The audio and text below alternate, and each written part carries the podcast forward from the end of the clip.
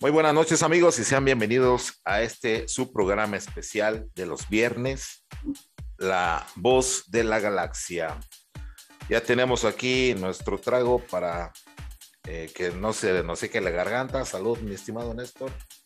Una con cerveza, con un buen whisky, con lo que nos quieran acompañar amigos. Pónganse a gusto, tomen eh, posición en su sillón favorito o alrededor de la cama donde quieran ponerse cómodos y escuchar este podcast que se viene muy interesante. Me da gusto saludar a mi amigo Néstor Velázquez. Buenas noches, Néstor. Hola, ¿qué tal Albert? Buenas noches, bienvenidos a todos los las personas que nos están escuchando en La Voz del Pueblo en nuestro formato de audio o a todos los que nos están viendo en YouTube también muchas gracias. No olviden que no solo vean los programas, también suscríbanse porque paulatinamente pues esto va creciendo, entonces va a llegar el momento en el que empecemos a poner notas y ustedes se las van a perder y pues no quieren perderse una información, no quieren perderse una nota para poder chismear el fin de semana o poder, por ejemplo, ya viene el lunes y yo creo que ahorita la gente que está yendo a oficinas, tiene la facilidad de ir a oficinas, de trabajar todavía en oficina, pues no quiere llegar y hablar del partido del Atlas contra el Morelia, no sé cómo están las cosas esas. No, no, no, usted va a llegar con una conversación de calidad, con una conversación inteligente, con una conversación fundada de todo lo que platiquemos aquí en La Voz del Pueblo. Entonces, suscríbase a los canales de La Voz del Pueblo para que usted esté informado a tiempo y siempre, siempre en forma y sobre todo con la mayor, eh, con el mayor sustento que podamos encontrar nosotros en nuestras investigaciones para poderle traer esta información. El día de hoy no hay saludos, también es importante que se suscriba para que nos deje su mensaje. Si usted quiere un saludo, una mención, una felicitación de cumpleaños, todo lo que quiera, también es importante que nos deje ahí en los comentarios, sobre todo si usted se suscribe, pues vamos a saber a quién felicitar y a quién dejarle los saludos, porque si no, no vamos a saber también a quién. Así que bienvenidos a esta edición de La Voz del Pueblo. Muchas gracias a todos los que nos acompañen este día y pues vamos a empezar. Eh, sí, es, gracias Néstor. Pues eh, se viene interesante este tema, ya lo habíamos hablado en los anteriores entregas de La Voz de la Galaxia. Empezamos recapitulando desde, desde el episodio de Voz, eh, ovnis y cervezas, que está aquí en YouTube, en el cual pues eh, prácticamente sustentamos eh, todo el tema de lo que es la vida este, extraterrestre dentro del universo y en específico aquí en la Tierra. Ya abordamos también temas en la segunda entrega de las razas alienígenas, aunque no todas, tocamos ahí por encima las razas alienígenas que existen. Anunnaki, reptilianos grises, pleyadianos, nos faltó abordar por ahí.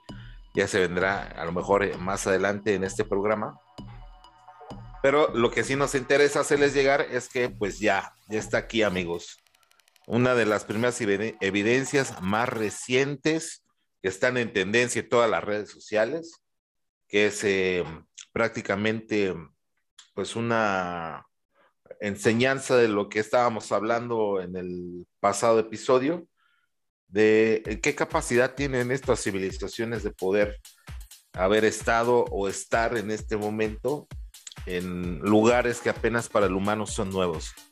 Eh, en la exploración, la luna ya es uno de, de los eh, objetos estudiados por el hombre. Yo creo que es el más estudiado incluso que el océano.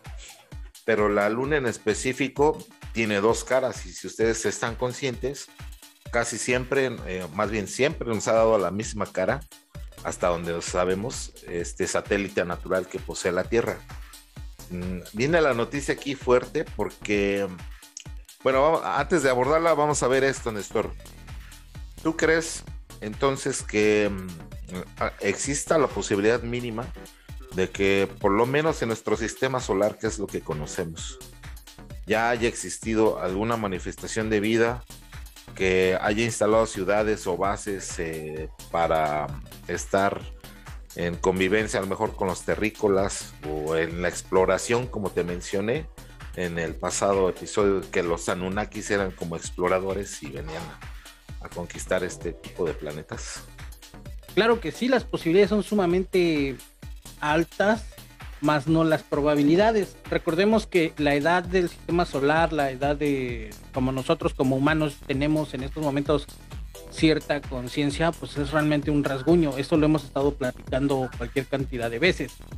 Eh, es posible que en Venus o que en Marte, que son como los hermanos gemelos perdidos de la Tierra, Marte a lo mejor es el hermano menor, pero son muy similares en estructura, tienen un núcleo, tienen una atmósfera, tienen todas las formas, toda la posibilidad de en un dado caso tener, eh, em, haber manifestado vida.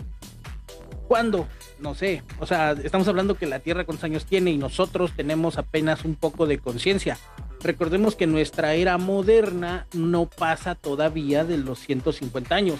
Y por era moderna entendamos velos, este, perdón, petróleo, gasolina, electricidad, eh, internet y todo eso. Entonces, respecto al universo, respecto al tiempo, a los tiempos universales, nosotros no llevamos nada. Haga de cuenta que usted parpadeó así y, y aún así, la mitad de tiempo de eso es lo que la Tierra o nosotros los humanos tenemos de vida. ¿Qué quiere decir esto? Posiblemente Marte sí fue un terruño, fue una tierra, fue una especie, fue un planeta que pudo haber albergado vida previo a la Tierra, previo al, a que se, se quedara, quedara árido. Ah, Peña Nieto, déjame en paz, me está poseyendo y no puedo hablar. Previo a que se quedara árido, el planeta, el planeta rojo pues seguramente tuvo habitantes y estamos hablando de que quizás pudo haber existido la posibilidad de que hayan quedado ciudades o que haya quedado algún vestigio. ¿Esto es posible? Sí, no sabemos cuánto porque es demasiado tiempo. Yo les puedo decir, por ejemplo, aquí en Quintana Roo, la vida se abre camino y cuando empiezan los ciclos de la vida, también hay destrucción. Por ejemplo, en mi patio de atrás, a veces me da miedo salir al patio de atrás de aquí de la casa porque de repente, si yo dejo de podar, si yo dejo de limpiar, si yo dejo de ponerle atención, llega que la iguana, que el tlacuache, que el mapache, que el sopilote, me ha tocado ver que aterrizan sopilotes para comerse iguanas que por alguna razón mueren ahí, ya sea que el gato lo mate y entonces baja el sopilote. E imagínate ver una gallina gigantesca así y todo ese ciclo de la vida se lleva a cabo en mi patio de atrás y estamos hablando de una ahí de dos por dos metros.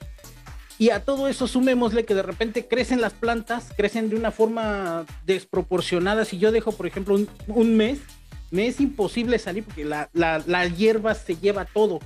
Y he dejado bolsas de plástico, he dejado cosas así que se me llegan a olvidar, calcetines, luego voy y trato de quitarlos del tendedero y me quedo con medio calcetín en la mano. Entonces, a lo que voy es que las ciudades que los primeros habitantes de uno de estos dos planetas pudieron haber creado pudieron haber formado, desde luego que en algún momento ya desaparecieron. No sabemos si ellos tuvieron el concepto de el concreto, llámese cemento o llámese, o, no sé qué, con qué tipo de materiales hayan construido, pero definitivamente si los ciclos eran similares, en donde había ecosistemas, había humedad, había este, rayos de sol y todo eso, definitivamente en algún momento todo eso se, erosionó y se perdió. Claro que sí pudo haber existido una manifestación de vida como la conocemos hoy en día. Así es. Mm, bueno, de hecho, um, hay un documental por ahí que existió hace un tiempo en Antena 3, me parece, que es llamado Mirlo Rojo, por si no lo llegaron a ver ustedes. Lo han retransmitido varias cadenas de de televisión como History, History Channel, y obviamente aquí en YouTube lo vas a encontrar en la vuelta de la esquina si lo pones, en donde supuestamente hablaban de una, de una llegada a la luna, en donde eh, en vez de hacer una expedición común como de levantar roquitas y todo eso, habla de que Neil Armstrong y Buzz Aldrin fueron a dar una, una caminata lunar pero dentro de unas ruinas que ya hacían en la luna. De hecho, al día de hoy eh, se supone que también hay eh, temas como antenas parabólicas, túneles, algún tipo de... ¿Cómo le llaman a estas que son a las trincheras, como las trincheras de guerra, con respiraderos y ese tipo de cosas como para contener un ataque?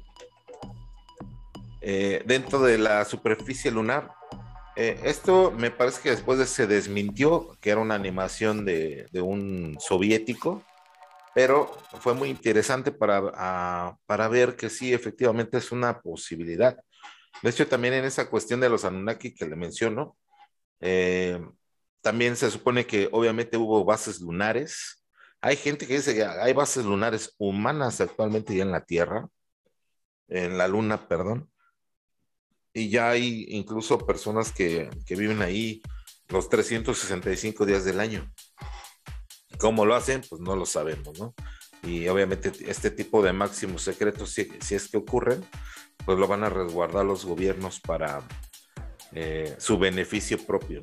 Entonces, mm, el día de hoy vamos a presentar en específico esta noticia que ya está en todos lados, seguramente usted ya la vio y si no la ha visto, pues se lo compartimos aquí en La Voz de la Galaxia, que es básicamente esta imagen, no sé si ya la alcanzan a ver.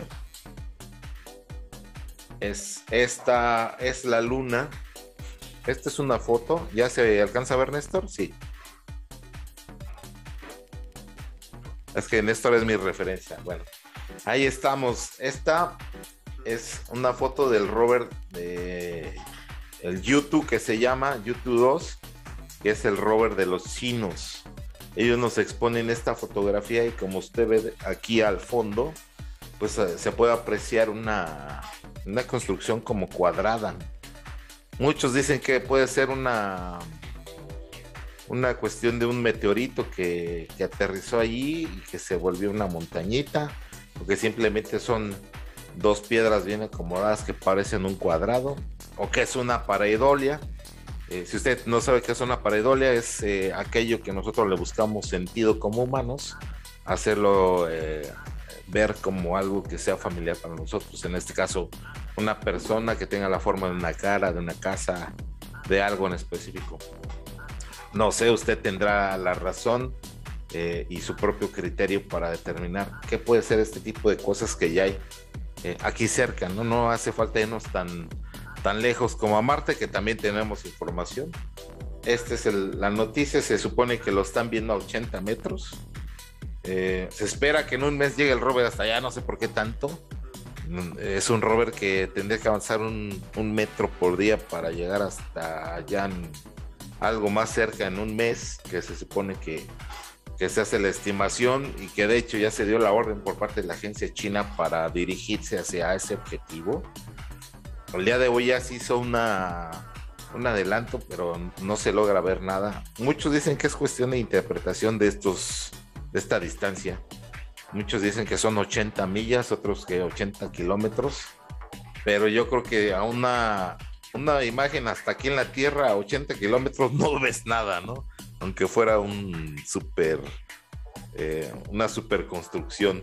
Yo creo que sí está bien basado en los 80 metros. Lo que sí no sé, las velocidades de un rover, cuánto puede alcanzar ahí. ¿Tú tienes idea de algo de eso, Néstor? No, no, no tengo idea de cuánto sea, pero yo creo que por precaución y evitar que se le salga una ruedita, y el hecho de que sea una gravedad, gravedad perdón, disminuida en la luna, yo creo que no va a tomar como velocidades así, porque imagínate, va con las rueditas y va con los baches y de repente brinca un bache y sale volando y ya no puede regresar por la gravedad baja de la luna. O sea, todo ese tipo como de riesgos que tienen estos dispositivos tiene como sentido. Aquí la nota creo que no dice, ¿verdad? ¿Qué velocidad alcanza un rover? Pero no creo que sea mucha, este, digo, si dice 80 metros, eh, estamos hablando que es de aquí a la esquina, o sea, realmente es cerca. Y, la, imagen no se ve tan borrosa, mucho menos que dice que es una cámara de alta definición, que tiene alta definición y ese tipo de características. Y de ahí que se tarde tres meses, pues tampoco, o sea, que avanzará un milímetro por hora, o no, no, no tiene ningún sentido digo, habría que aclarar la información porque esto es gasolina para los conspiracionistas que van a decir que la luna, que todos los viajes a la luna y toda la información es una conspiración para este, tenernos ocultos y dominados y todo ese tipo de cosas que dicen, pero sí se ve, se ve bastante lejos. Yo creo que, el, que sí está enfocado a millas. Y si son, estamos hablando de millas, hay que poner 80 millas, son 1604 creo, metros, así, son 1600 por, 80, son como 80 kilómetros. Entonces, si son 80 kilómetros y esa cosa se alcanza a ver, estamos hablando que es algo enorme que se está manifestando ahí. Ah, si son 80 metros, no dudo que sea, por ejemplo, si estamos viendo aquí en la imagen, del lado este, izquierdo también hay una roquita que hace sombra. Entonces, esa roquita también tiene algunas, este, una cara plana y hace una sombra del otro lado. Y entonces yo digo, ah, bueno, también esa es una casa, o también esa es una, este, no, no sé, una cebolla, por ejemplo, puedo decir, porque tiene una forma que, como bien dices, la, la paridolia me va a hacer pensar que es un, un algo ahí. No sé dónde haya quedado el módulo lunar de las primeras misiones que fueron a la luna y me gustaría pensar que no tienen bien las coordenadas o no tienen un Google Maps que les diga dónde están posicionados y sorpresa, cuando lleguen se encuentren con el módulo lunar. O bien dices, nos van a ocultar todo el show y a la mera hora van, ah, ¿saben qué era el módulo lunar lo que estábamos viendo? O era basurita en el lente. Eh, se presta mucho porque, pues sí, obviamente no, no tenemos algo que nos haga, por ejemplo, validar esa parte. No tenemos forma de comprobarla nosotros de una forma tangible que ahorita haya esa discrepancia entre millas y metros, si son 80 u 8 mil, es una cosa que sí este, se presta a, interpretación. Y al final de cuentas, cada quien vamos a terminar interpretando lo que medianamente alcancemos a entender. Y aquí dice aproximadamente 80 metros cerca del Robert von Karman Carter refirió algo en chino, una casa misteriosa. Misteriosa. The next two, tres lunar days. O sea, está dos o tres días lunares, según entiendo. Dos o tres días lunares. Spend to getting closer to check it out. Entonces, habría que esperar que, nos dicen los chinos, que tampoco sé si estén autorizados como para meter a la civilización humana en este tipo de, de, de cuestiones, a lo mejor como, ¿te acuerdas de la guerra de, de los mundos que pasó? cuando la estaban diciendo en el radio y la gente se empezó a desquiciar. Entonces, no sé qué tanto le permitan a los chinos decir si es una construcción alienígena. No creo, ¿eh? Los chinos son muy este, herméticos respecto a lo que pueden como alcanzar a ver, a lo que fabrican, a lo que ven en sus cosas y la verdad dudo que nos den una información veraz de esta cosa. O sea, ahorita dijeron, miren lo que encontramos, pero yo creo que después ya no van a poder, ya no van a darle seguimiento siquiera. Esperemos que sí. el pues programa de divulgación de la Administración Espacial Nacional China. El astromóvil forma parte de la misión de exploración lunar Chang'e 4, sí. emprende una expedición de 36 meses por una superficie cubierta de grandes cráteres de impacto. Bueno, ya pasaron los 25 segundos de copyright, así que ahí lo dejamos. Pero realmente habla de lo mismo el video, ¿no? De que eh, se encontró y le dieron la determinación de ir por él. Creo que es un, un, avance importante en dado caso que lo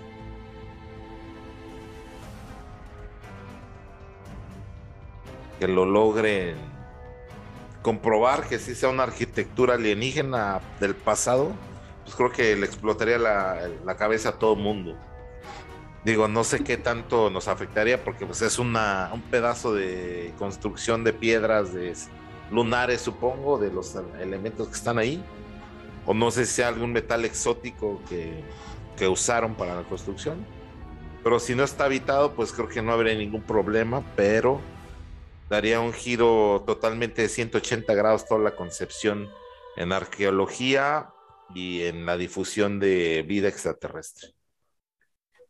Sí, sin duda alguna que Maussan ha de estar este, en estos momentos saboreándose por, por la razón que le van a dar los medios, porque señor Maussan, venga a ver esto, en verdad usted tuvo razón toda la vida y nosotros estábamos mal en hacerle bullying porque efectivamente hay construcciones que no tienen explicación en estos momentos en la luna y tal cual. O sea, en el momento en el que lleguen estos cuates y vean, hoy mira, resulta que está hecha de, no sé, algún metal que pueda soportar las condiciones extraterrestres, o que sea como, pon tú que a lo mejor son casitas como de adobe, o y es la última que existió con tierra lunar que alcanzaron como a hacer, sería una cosa, una noticia que cambiaría todo, ¿no? O sea, quién fue, quién lo hizo, por qué, cuáles fueron como las razones en las que se vieron en la necesidad de hacer este, esta formación.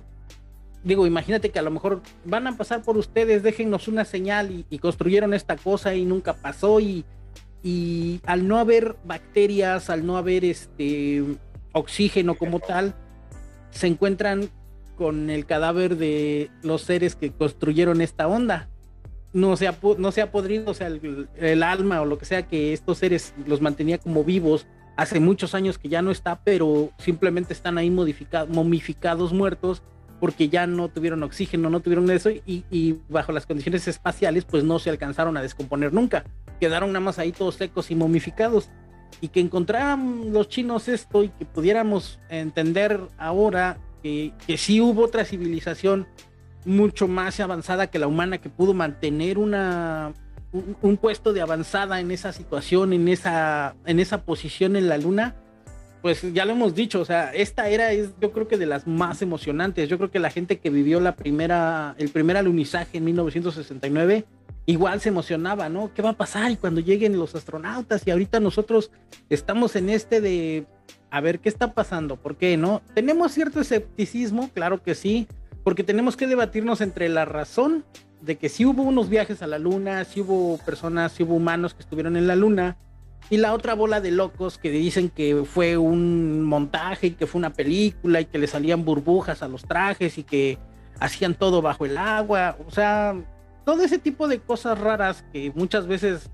argumenta la gente para decir que la luna y todo eso es falso, este, ahorita esta cosa es, va a ser un detonante, porque qué va a pasar en el momento en el que lleguen y resulte que a lo mejor si era una formación humana de los mismos de Neil Armstrong o de ellos que tuvieron que hacer una como casita, porque no sé, el sol iba a pegar en ese momento y alcanza los 300, 400 grados centígrados y no tenían modo como de protegerse eso estaría importante.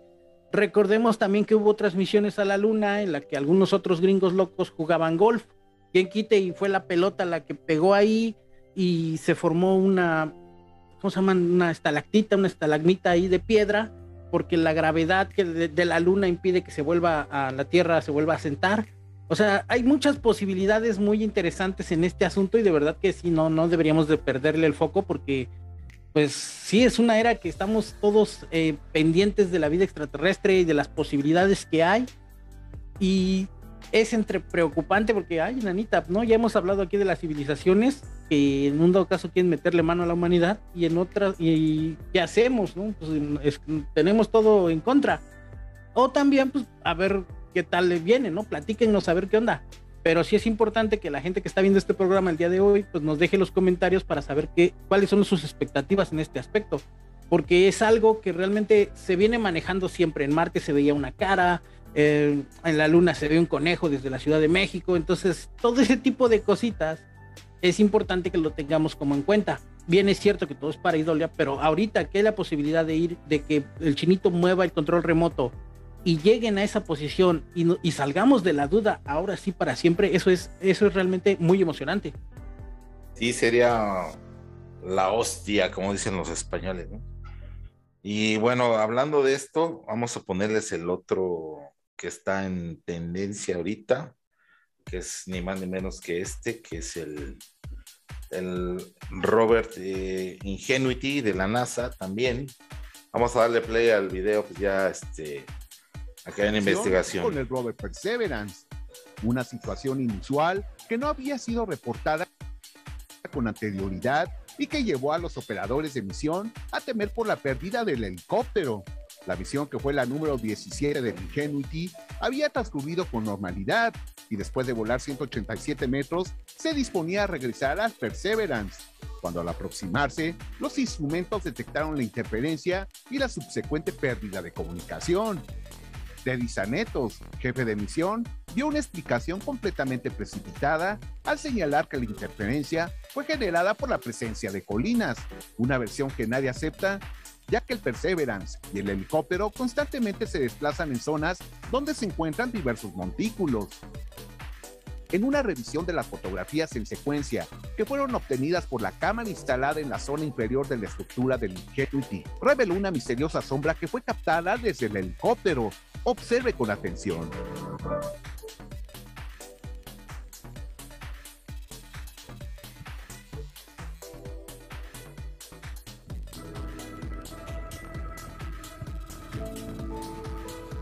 ¿Logró observarla?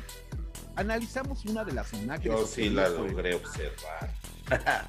Ahí está la imagen, Néstor. ¿Qué opinas de esto? Esta sí tiene mucha, este... Ah, caramba, ¿qué pasó, no? Porque, digo, las condiciones son muy similares. Tenemos una luz que viene eh, en cenital. ¿De dónde va a ser esa luz? El sol. Esa es luz de sol. Y luego tenemos un cuerpo del lado derecho, tenemos un cuerpo extraño no identificado realmente que está en una situación difícil de explicar. Porque incluso está, eh, no sé cuánta distancia será, no sé, este, ahí. Pero el hecho de que se vea una sombra en el centro un poco más, este, marcada y se vaya difuminando, quiere decir que es algo que está mucho más alto el robotito que está volando del lado izquierdo. Nosotros tenemos a nuestro rover, a nuestro Ingenuity volando aquí del lado izquierdo, este es la sombra que vemos como tache. Y del otro lado tenemos una sombra, eh, pues ya sin forma, o sea, no quiero decir que sea una forma esférica, redonda, no me quiero aventar a qué es, sino que es una sombra que no tiene, que, es tan grande, que está tan arriba, que en esos momentos está pasando arriba de nuestro robotito, nuestro robotito humano aquí haciendo su misión, y va pasando por arriba. Y en esos momentos los técnicos de la NASA, las personas que están ahí ya eh, tomando el control de, de esta misión, pierden la señal. Tiene todo el sentido del mundo.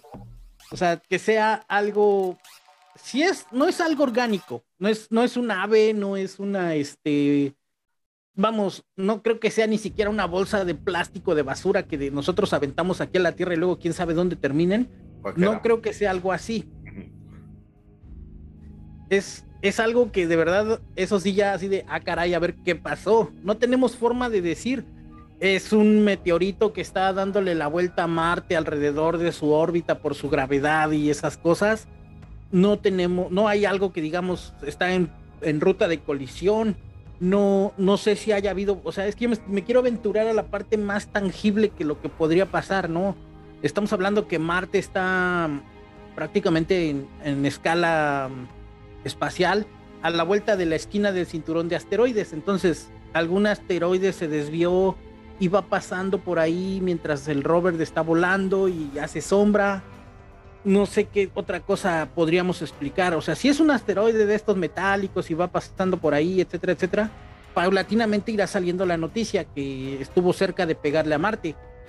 Pero si no tenemos una confirmación de qué es, eso todavía queda, sigue siendo como más emocionante. Aparte, pues, la gente que está ahí bien pudo haber volteado como, no, no es cierto, porque si es como los drones de, hoy en día, a ver, espera, deja, yo tengo un dron acá. Eh, pásalo. Mientras voy a compartir aquí la segunda parte, porque de hecho hablan de una segunda ocasión que ya ocurrió esto.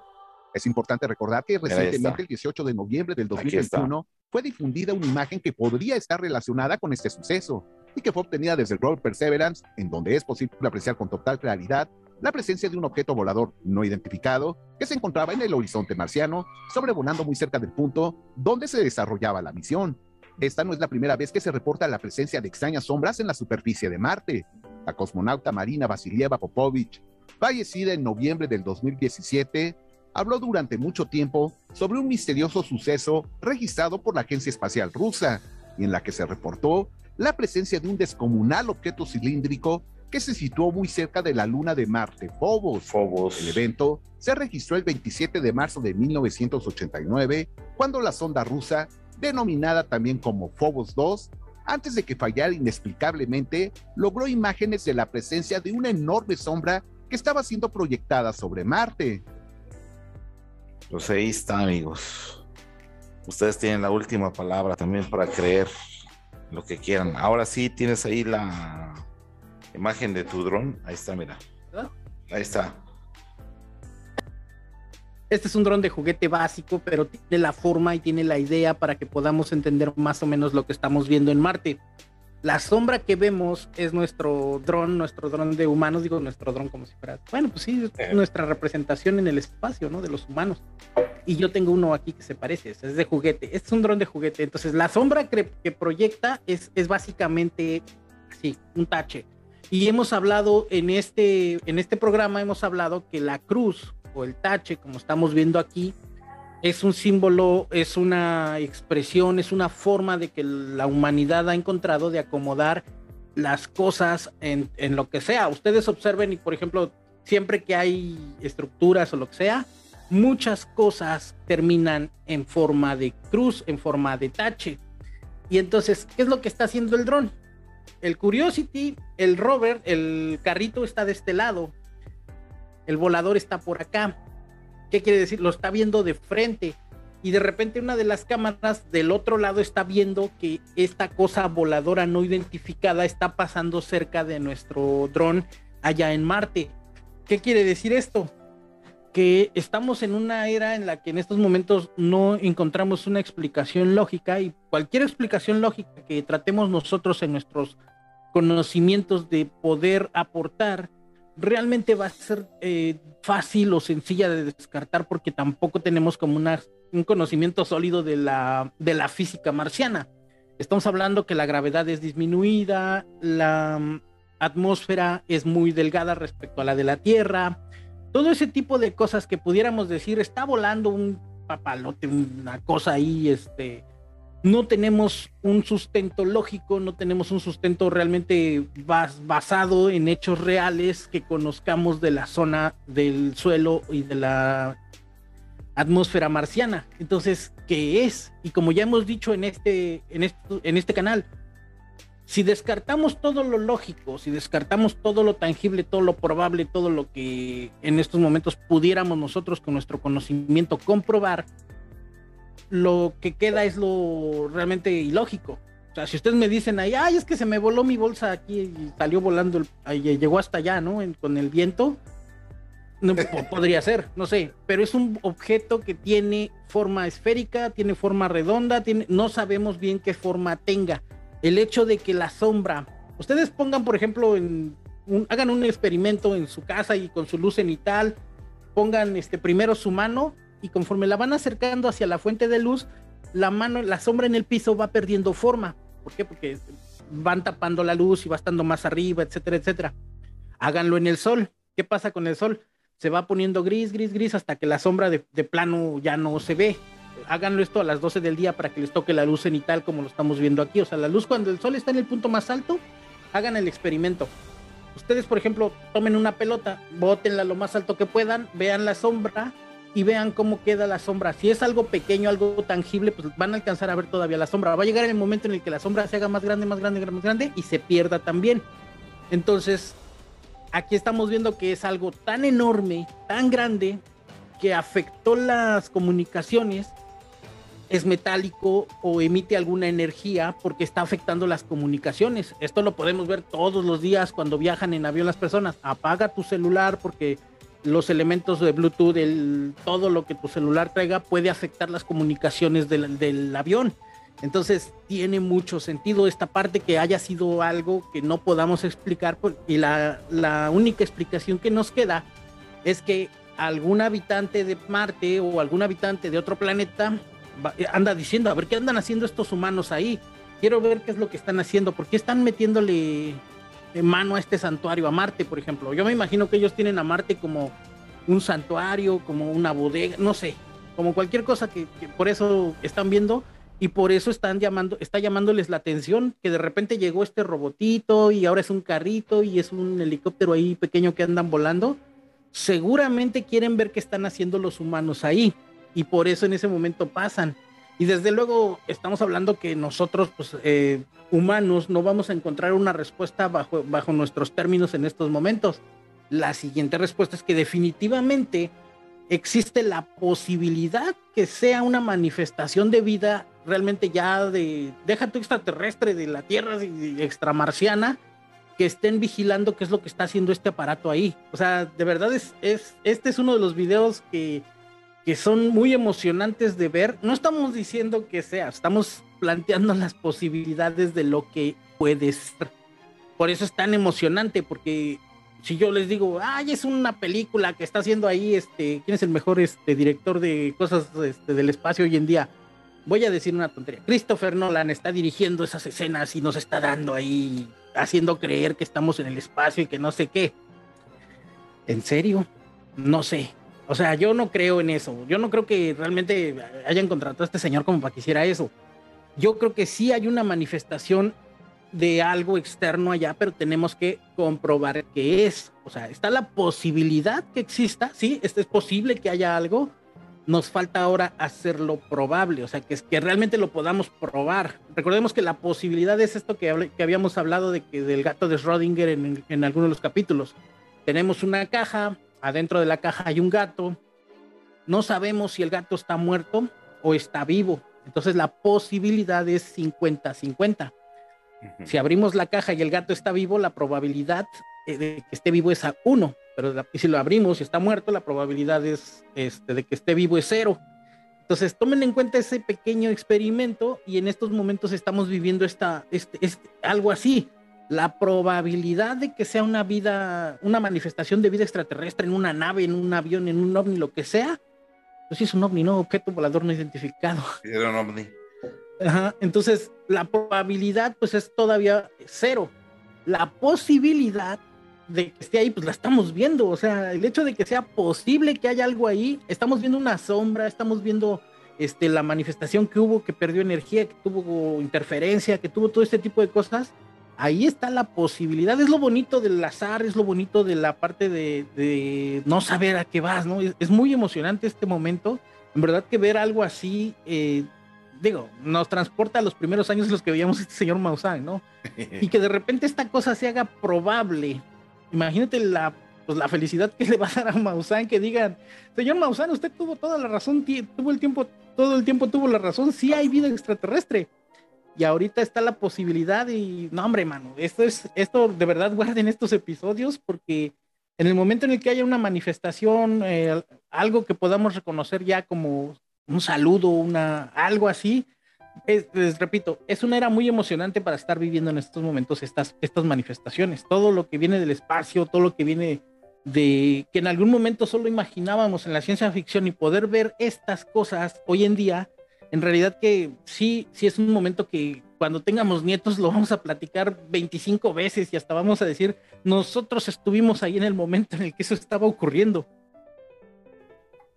Así es, amigos más que emocionante, pues es eh, un parteaguas para nuestra realidad, para todos los que pues atendemos este tipo de cuestiones, porque hay quienes ven la noticia y la pasan de lado. Dicen, ah, otra vez lo mismo, ¿no? no eh, hablar de marcianos y toda esa cuestión, como que a algunos les da flojera, pero realmente, pues sí es un tema que puedes llegar a, retomar ahí dentro de las pláticas de la familia, dentro de la la convivencia, la borrachera, lo que quieras.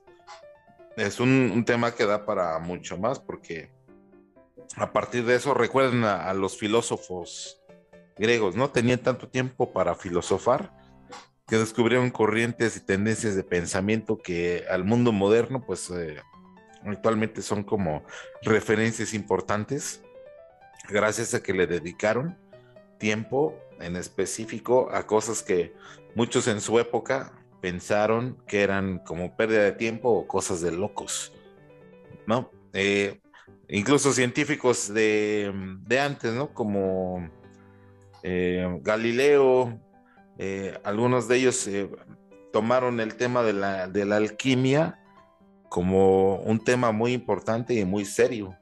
Si ustedes saben qué es la alquimia, si no lo saben, les comentamos aquí tantito.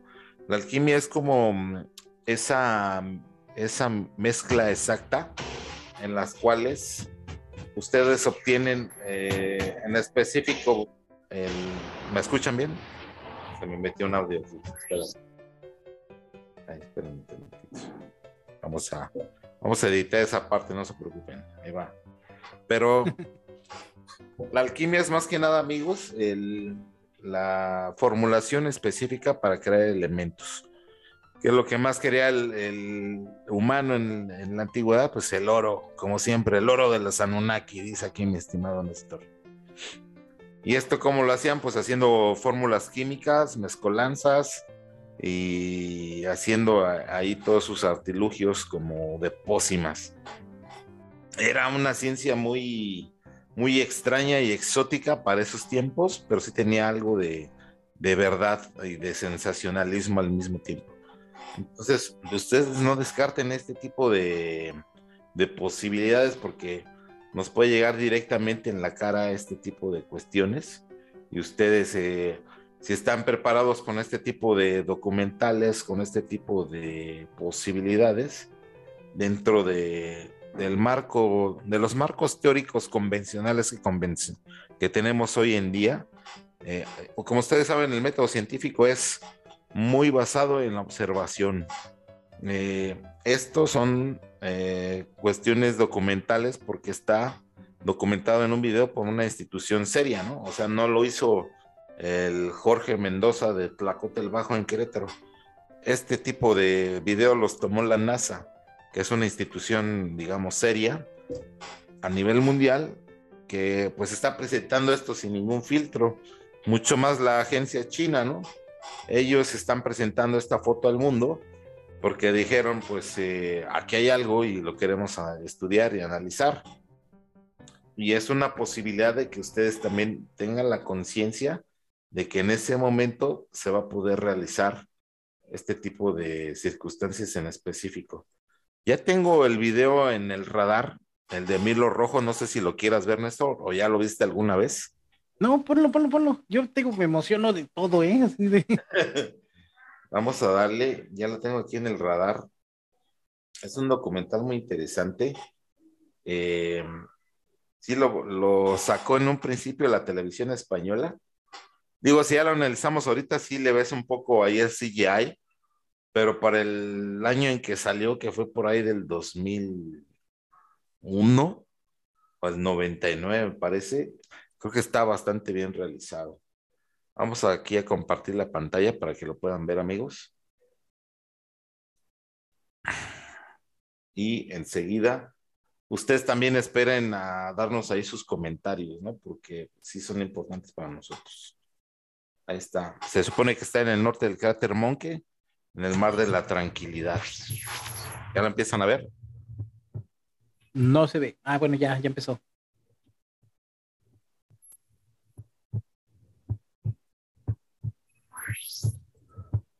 Se supone que ese es el latido del corazón de los astronautas que van haciendo la grabación, mira.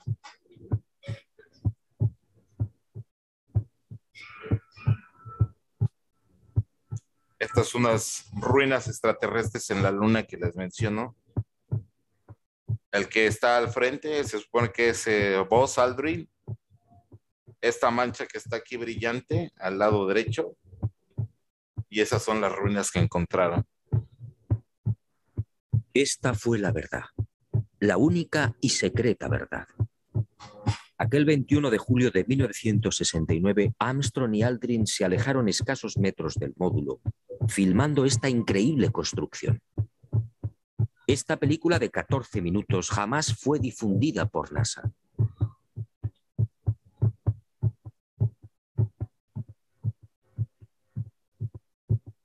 Mirlo Rojo fue uno de los pocos norteamericanos que tuvo acceso a ella. A escasos metros sí del águila. Y no fue casualidad. Todo estaba minuciosamente programado.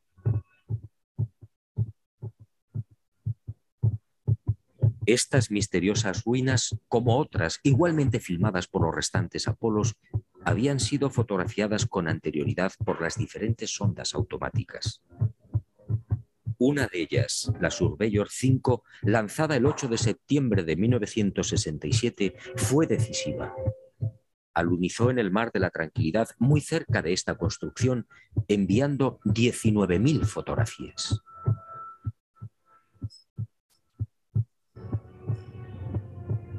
Edificios en ruinas. Edificios en la superficie de la Luna. Edificios aparentemente de una gran antigüedad.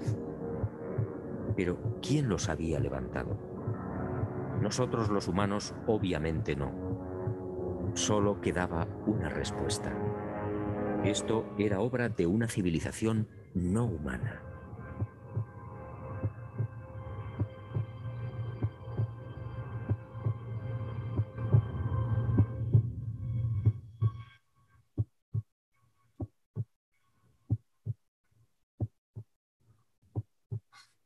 Están hasta los latidos ambientando, mira. Aunque las tomas no lo sé, me hacen dudar un poquito, pero. Hay que aclarar que sí se ve este muy bien producido. O sea, existe la, la posibilidad de que este asunto sea verdad. Posiblemente, o sea, entendamos la parte posible de que estamos hablando que es cero punto, como 12 ceros a la izquierda, a la derecha del punto, y un 1 de que sea posible, no probable. O sea, recordemos esa, siempre esa, esa especie como de disyuntiva. Es posible, no probable. ¿Por qué creo esto? Imaginemos, por ejemplo, la Tierra. La Tierra tiene millones y millones de kilómetros de diámetro, no de radio, de diámetro. O sea, no sé si la Tierra ponemos, por ejemplo, que es esta, este pequeño círculo que estamos viendo aquí. Bueno, este dispositivo es la Tierra. Pero resulta que en la Tierra, si observan, ahí tengo el logotipo de Xiaomi grabado. Si yo les alejo esto, no se ve el logotipo de Xiaomi, ¿están de acuerdo? Se ve, se ve hasta brilloso, se ve que es una cosa pulida. Lo mismo pasa con la Tierra. ¿Qué es lo que pasa? La Tierra ya, ya dijimos, tiene millones de kilómetros, millones y millones y millones de kilómetros de diámetro. O sea, estamos hablando que es una cantidad de espacio que no podemos ni, ni siquiera valorar. Este es un hecho que no la valoramos. La formación más alta de la Tierra tiene 8000 metros, o sea, 8 kilómetros, ¿no? El monte Everest, ¿cuánto mide de, de distancia? ¿Se alcanza a ver el monte Everest desde, la, desde el espacio? Obvio que no. No por eso vamos a decir que no existe el Monte Everest, porque cuando lo vemos en la Tierra, pues la vemos tan bonita, esta bolita azul de casi prácticamente como una bola de billar. No se ve que tenga ninguna imperfección hasta que ya estamos ahí. Aún estando a determinada altura, se ven las ciudades y se ven las casas y no se alcanzan a ver los humanos. El hecho de que no los veamos no quiere decir que no existan lo mismo quiero poner con este ejemplo, por ejemplo, con el huevito este. Si ustedes observan, ahí tiene una cosa ahí para meter el, la uña y abrirlo, ¿no? Pero si yo lo alejo, ya no lo ven. O sea, pasa exactamente lo mismo con la Tierra. Pasa exactamente lo mismo con estas cosas. ¿Qué quiere decir esto? Nosotros vemos la luna en las noches eh, desde aquí, desde la Tierra, y vemos ese disco tan bonito, tan brillante, nos ilumina el camino, nos hace soñar, nos hace cantarle a nuestras novias y cosas así a través de la luna. Y resulta que pues la vemos desde aquí y vemos un círculo brillante casi perfecto. Pero cuando ya llegan, o sea, no vemos, no nos imaginamos ni siquiera la magnitud, por ejemplo, de un cráter. Bromeamos aquí que los baches y esos son como los cráteres de la luna y esas cosas, pero no tenemos ni idea, por ejemplo, si estamos parados en un cráter, ¿cuánto tendríamos que ver hacia arriba o cuánto tendríamos que caminar hacia abajo para poder, este, eh, siquiera imaginar, siquiera tener en la mente de qué tamaño son los cráteres? Ahora, estamos hablando de que si esta persona que programó o dibujó o produjo este video, pues se lo imaginó, le quedó muy bien, felicidades, es, es una muy buena aportación para que también digamos, esto es falso, o sea, no, no se ve bastante trucho, la verdad se ve algo hechizo, pero el hecho de que digamos que pensemos con la mente abierta desde las posibilidades que tenemos, pues nos da así como que, ah, mira, si vemos algo así, ya sabemos que es falso, pero ¿qué tal si de repente vamos caminando y por ejemplo como cuando vas a Teotihuacán que no lo ves hasta que ya estás ahí y empiezas a ver las piedras y empiezas a ver las cosas, puede ser que haya formaciones de ese tipo que sí trasciendan al tiempo por ejemplo, las, las, construcciones humanas actuales, por muy que sea, no sé, el Burj Dubai o los edificios estos modernos, tienen elementos que en algún momento van a ceder a la erosión, cosa que, por ejemplo, las ciudades prehispánicas, este, Teotihuacán, el mismo Templo Mayor, con todo y todo, vas y siguen ahí los vestigios, Monte Albán, las ciudades en Veracruz, el Tajín, todo eso, cómo se han mantenido y ahí se van a mantener porque siguen siendo solamente piedras. Entonces, yo creo que de haber una civilización que nos deja vestigios en el espacio, va a ser más o menos de ese tipo. O sea, civilizaciones anteriores a la civilización moderna, porque seguramente la civilización moderna ya dejó de existir en el espacio pero quedaron las pirámides, por ejemplo, y la pirámide es un elemento universal que es como fácil de construir porque vas amontonando cosas de la más grande a la más pequeña y ahí se va a quedar. Y cuando pasa el viento no se erosiona porque la misma forma de pico hace que tenga un, coeficiente de fricción bajo. Entonces, todo ese tipo de cositas tienen como más sentido yo no estoy en contra de que eh, haya estas manifestaciones, eh, digamos, casi artísticas, porque pues quien se sentó a dibujar esto, quien se sentó a producir esto, le metió mucho coco. O sea, en verdad el hecho de que haya puesto al astronauta y cosas así, es una cosa que dices, bueno, pensó en muchos detalles. Se alcanzan a ver en algunos momentos puntos de fuga de luz que no tienen ningún sentido. Hay una iluminación hacia acá y se supone que la luz viene de frente. Cosillas así que te hacen decir esto es falso, pero te ayudan a pensar que, ah, bueno, una construcción lunar, una construcción en la Luna, una construcción en Marte, no sería tan detallada, no tendría tanto nivel de detalle, no tendría tanto nivel de perfección arquitectónica, digámoslo así, porque se ven los cuadros, se ven los pasillos, se ven todo ese tipo de cosas, porque ha pasado demasiado tiempo. O sea, no estoy diciendo que no exista. Sí, sí pudo haber existido, pero hay otras condiciones que nos, nos van a delimitar a que no sea tal como nosotros lo coincidimos. Porque nosotros vamos a coincidir una, una sociedad extraterrestre y vamos a pensar que son ultramodernos, que tienen este. ¿Cómo se llama? Paredes de cristal y que hacen los brazos así y salen cosas transparentes. Claro que no. Oye, para cerrar con esta idea, y hablando del, episodio anterior de videojuegos, ¿tú cuándo recuerdas que viste una calidad así de gráficos en un videojuego? ¿En qué año más o menos? O en una película. ¿Cuándo fue este con el último el último juego que recuerdo así que tiene una calidad así es este Last of, Last of, Us.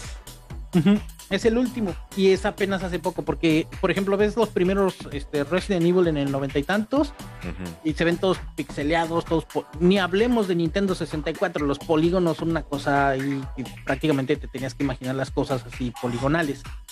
Pues ahí te va el dato perturbador, diría Luisito Comunica.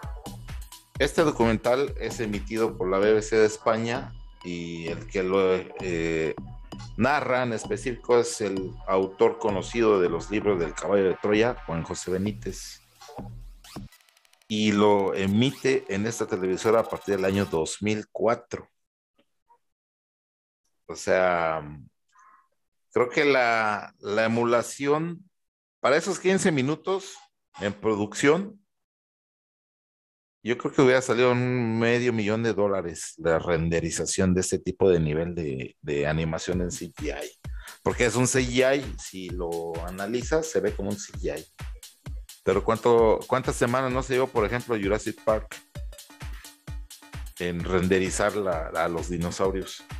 Mucho más este, este tipo de trabajos creo que no son de ningún aficionado por lo menos y que sí tuvieron este, toda la dedicación de ponerle, si es que fue una animación, lo estoy dudando, estoy dudando que sea una animación por los tiempos, pero yo creo que el más avanzado que fue de esta magnitud, pues te digo, la calidad de Jurassic Park que fue por ahí del 98, eh, Final Fantasy que subió en la película animada en 2001 más o menos, ¿Sí te acuerdas de esa película de Final Fantasy?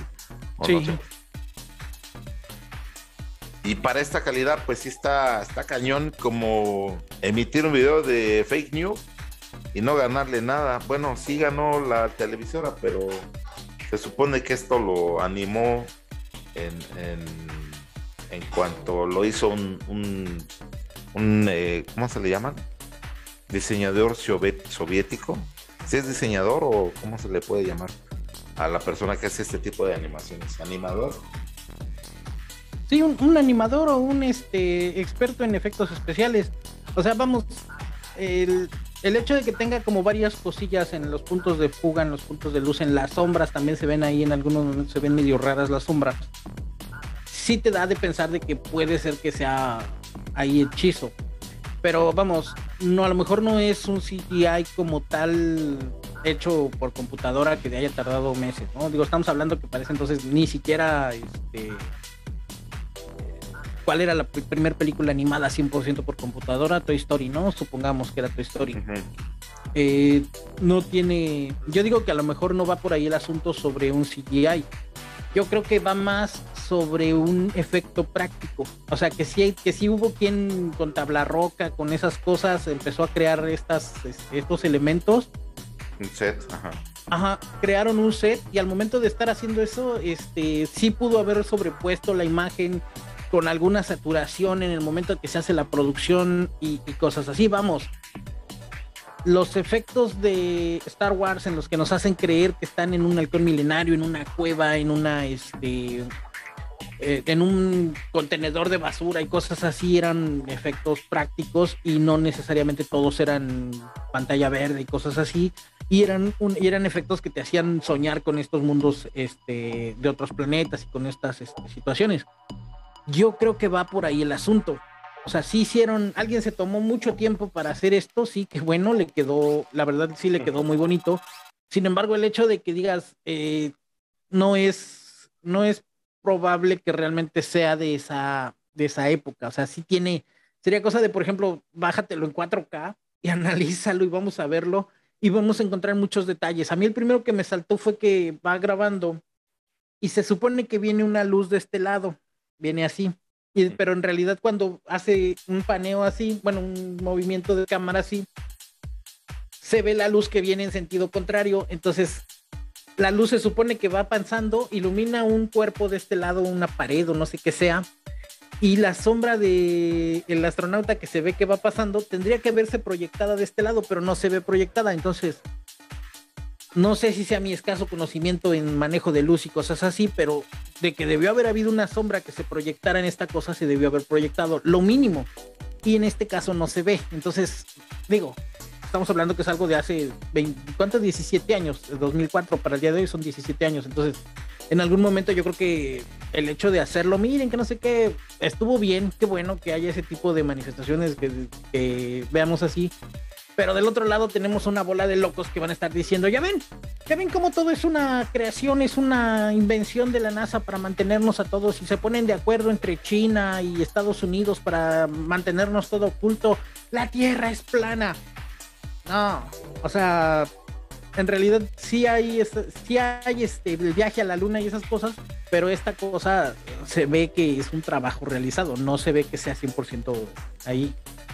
Ahí que tenemos Ahí es cuando ya van como saliendo al módulo lunar. Se supone que está ahí al ladito. También es una cosa que no.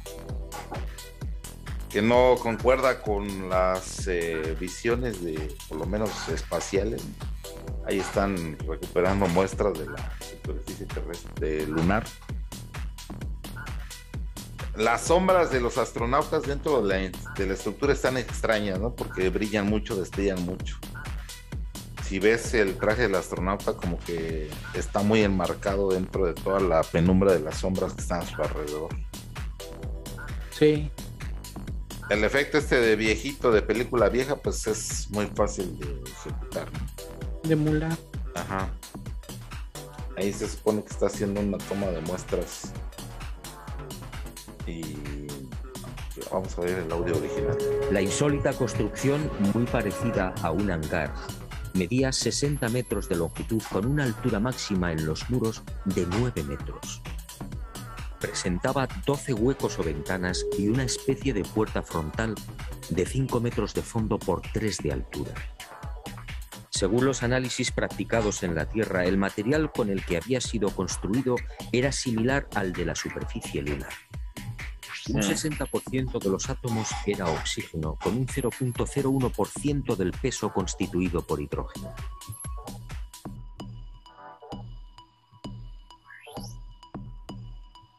Las paredes se hallaban muy erosionadas. Esta circunstancia, dado que en la Luna no existe prácticamente atmósfera, hizo pensar a los militares que el edificio en cuestión podía tener varios miles de años.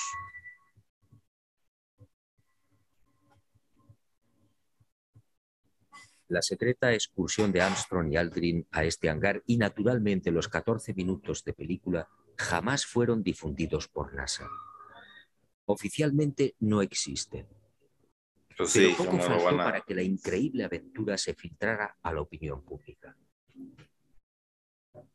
Todo se debió a un error de NASA que permitió la publicación en aquel 21 de julio de una escueta e incomprensible noticia. En un teletipo que dio la vuelta al mundo se afirmaba textualmente, el corazón del astronauta Neil Armstrong alcanzó las 160 pulsaciones por minuto al finalizar hoy su paseo lunar, mientras se hallaba trabajando en la dura operación del cargamento de muestras de rocas y suelo lunar. El hecho pasó prácticamente desapercibido. Tada. Pero esto fue porque supuestamente también vieron tres luces, ¿no? Que sobresalían del horizonte marciano. Y es otra teoría de conspiración por ahí que está siempre presente cuando se habla de la luna y el paseo lunar y todas estas situaciones que pues dan de mucho de qué hablar, amigos. Realmente nosotros queremos hacerle llegar este material. Está ahí en YouTube, búsquenlo así como está ahí descrito documental de Milo Rojo.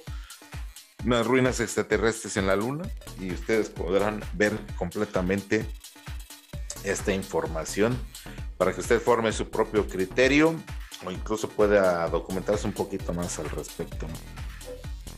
Eh, ¿Cómo ves, mi Néstor? Eh, entonces, eh, al respecto de, de, las animaciones, ¿sí le das el crédito a que fue un video de NASA o lo dejas a la imaginación de que fue Yo creo que sí es bueno tenerlo en la imaginación, o sea, imaginarnos que este tipo de cosas son que pueden estar ahí. O sea, es, muy bonito la anécdota, el cuento de que llegaron y de repente Neil Armstrong vio estas cosas y por eso se le aceleró tanto el corazón que pues al no tener una explicación, Neil Armstrong al ser todavía un astronauta que venía de, una preparación militar, aún así se sorprendió tanto que se agitó su corazón, se, vio en una situación, ¿qué es esto? ¿No? Se sorprendió y se supone que para esa generación de astronautas pues eran unos hombres férreos, ¿no? eran militares y nada los iba a sorprender y estaban preparados para todo y de repente ven esto pues imagínate, no sé, o sea, es más bonito pensar esto a que en realidad decíamos, no, híjole, Neil Armstrong quería soltar un gas adentro del traje y no quería porque iba a ciclar el aire. Entonces, es preferible una anécdota así que la otra. O sea, ese tipo de cosas, vamos, qué bueno. De ahí a que sea real, a que sea, que digas tú, si existe esta cosa y todavía la verdad es muy dudoso, o sea, está todavía en el de la duda. La animación es buena, si es una animación, la verdad es, está bien hecha, o sea, sí está bien hecha. Tiene los efectos de la ventana, son unas ventanas muy humanas, o sea, el hecho de que tenga estas ventanitas en forma de cuadro y se vean así y de que estaban, o sea, todos esos elementos que son tan reconocidos o que son tan, tan protagonistas en nosotros, las ventanas, las puertas, los accesos, ¿por qué no pensar en otro tipo de arquitectura de una civilización que a lo mejor el cuadro no era como más este funcional y en lugar de ser unas ventanas cuadradas así, eran unas ventanas hexagonales, porque el hexágono es una de las este, estructuras más fuertes a nivel de la naturaleza, ¿no? El hexágono puede formar así sostiene mejor el peso. No hay erosión en la, luna, que era lo que decíamos al principio del bloque, al principio del segmento decíamos cómo van a funcionar los elementos que conocemos aquí, la erosión, el viento, todo ese tipo de cosas que normalmente hacen el gasto en las piedras, en el cemento, todo eso no funciona de forma igual, pero vemos que, el, que ahí hay erosión cuando ni siquiera hay viento. Entonces, todo ese tipo de detalles que puedes, por ejemplo, entender respecto a lo poco conocimiento que podamos tener del espacio exterior, no tiene ningún sentido que esta manifestación, que esta mm, expresión artística, porque realmente es un arte hacer ese tipo de cosas. Este, la persona que lo hizo se tomó mucho tiempo. Si, si se dedicó, por ejemplo, con una cámara a, a, tomar estas cosas, ponerle los filtros, ponerle el efecto y luego hacer un sobremontaje con, con una exposición este, para que se viera integrado todo, pues qué bueno, o sea, estamos hablando de que es una persona que sacó 10 en su tesis de cineasta, le quedó bien, pero de ahí a que digas tú, realmente es real, yo no le doy el voto de, confianza de que sea real, o sea, el video está bien, qué bueno, qué, qué bueno, y, y, una filtración así. ¿Tú crees que si de plano la NASA dijera, tenemos esto, así, no sé qué? ahorita lo va a soltar, como por qué lo soltaría, o en el 2004, porque, ay, si alguien se le perdió este video de quién sabe quién era. Claro que no. O sea, la NASA tiene conocimiento de todo lo que sabe que todo sabe todo lo que nosotros sabemos que creemos que ellos no quieren que sepamos. O sea, la NASA sabe, por ejemplo, ¿quieren ustedes ver algo raro en la página de la NASA? ¿Quieren ver cosas que no se ven? Entren a la página de la NASA y pongan diagonal robots.txt y eso les va a dar una lista de directorios no listados en los buscadores de Google.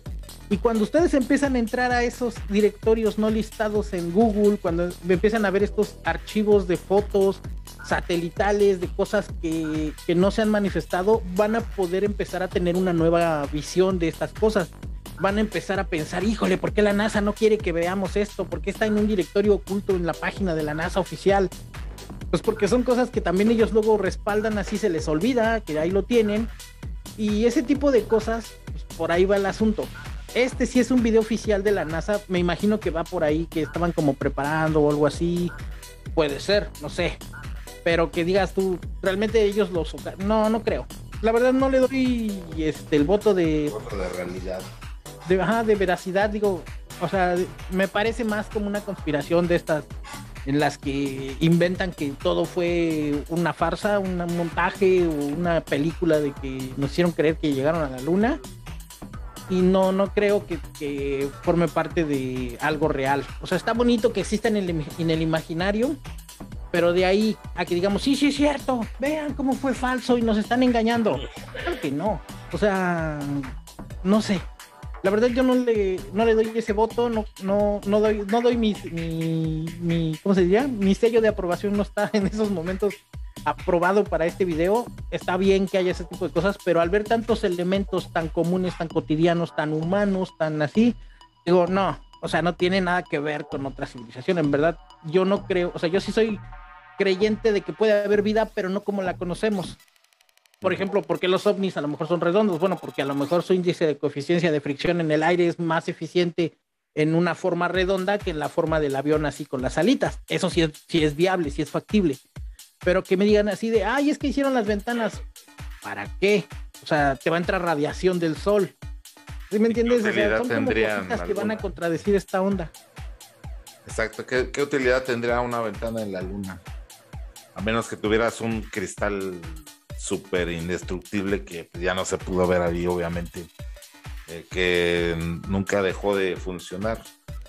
Pues sí, ahí amigo, lo dejamos a su interpretación. Esto es un poquito de lo que se encuentra uno en la red y ahora, ahora sí que eh, más vale hacerse su propio criterio, tampoco se crean todo, porque como este tipo de documentales, pues también eh, van a encontrar mucho más teorías conspirativas al respecto de las construcciones alienígenas dentro del tema lunar o por lo menos eh, en otros planetas que se han identificado.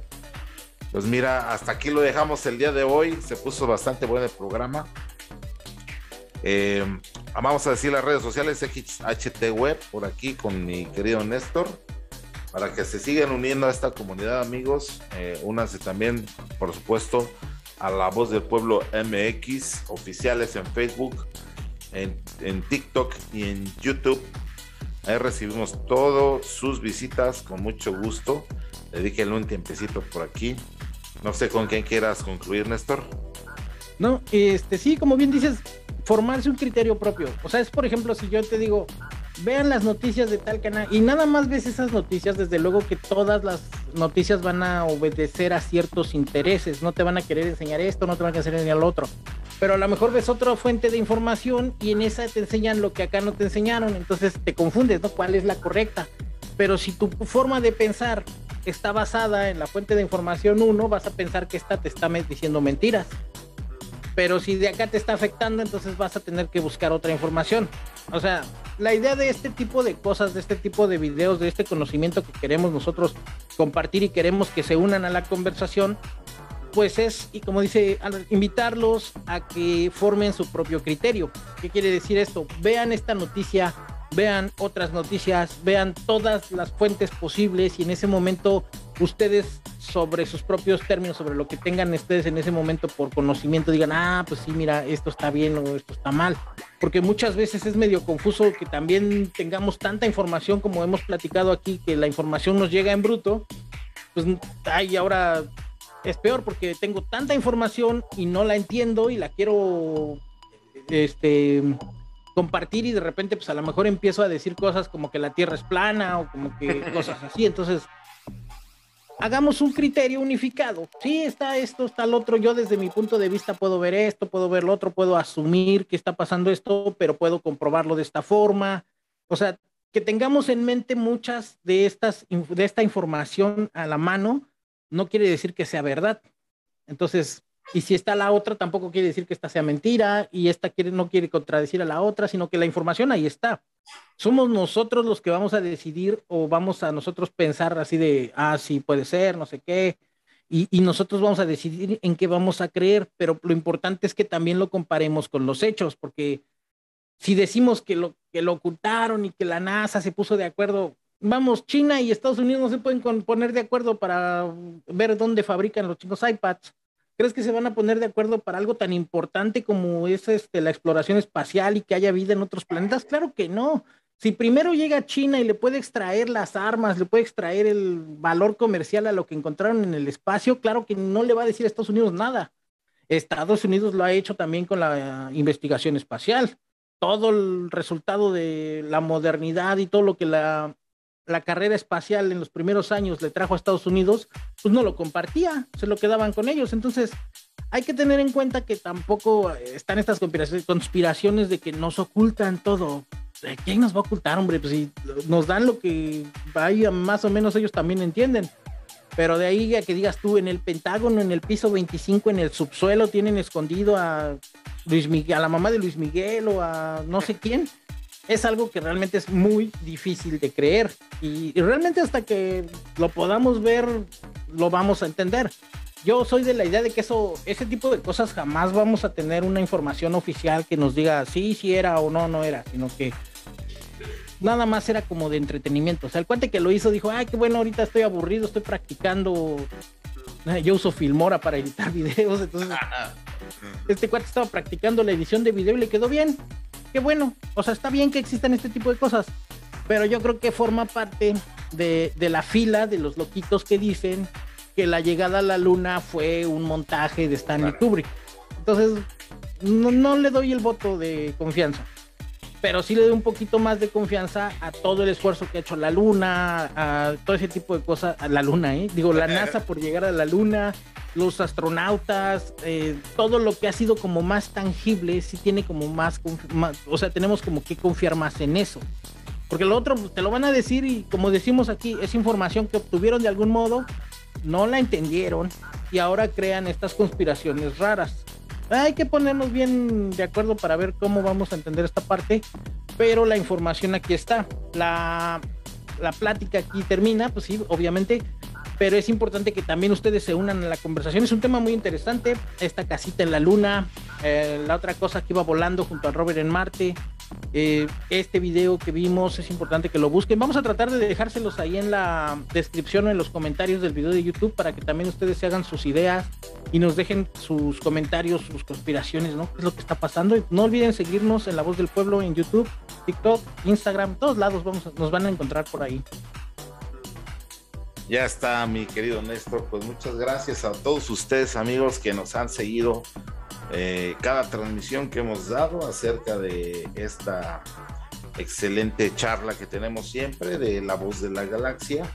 Aquí podemos echar a volar la imaginación y los conocimientos y hacer un, un merch interesante de lo que sabemos y de lo que imaginamos. Ahí está este resultado. Les damos las gracias a todos los que se eh, están suscribiendo.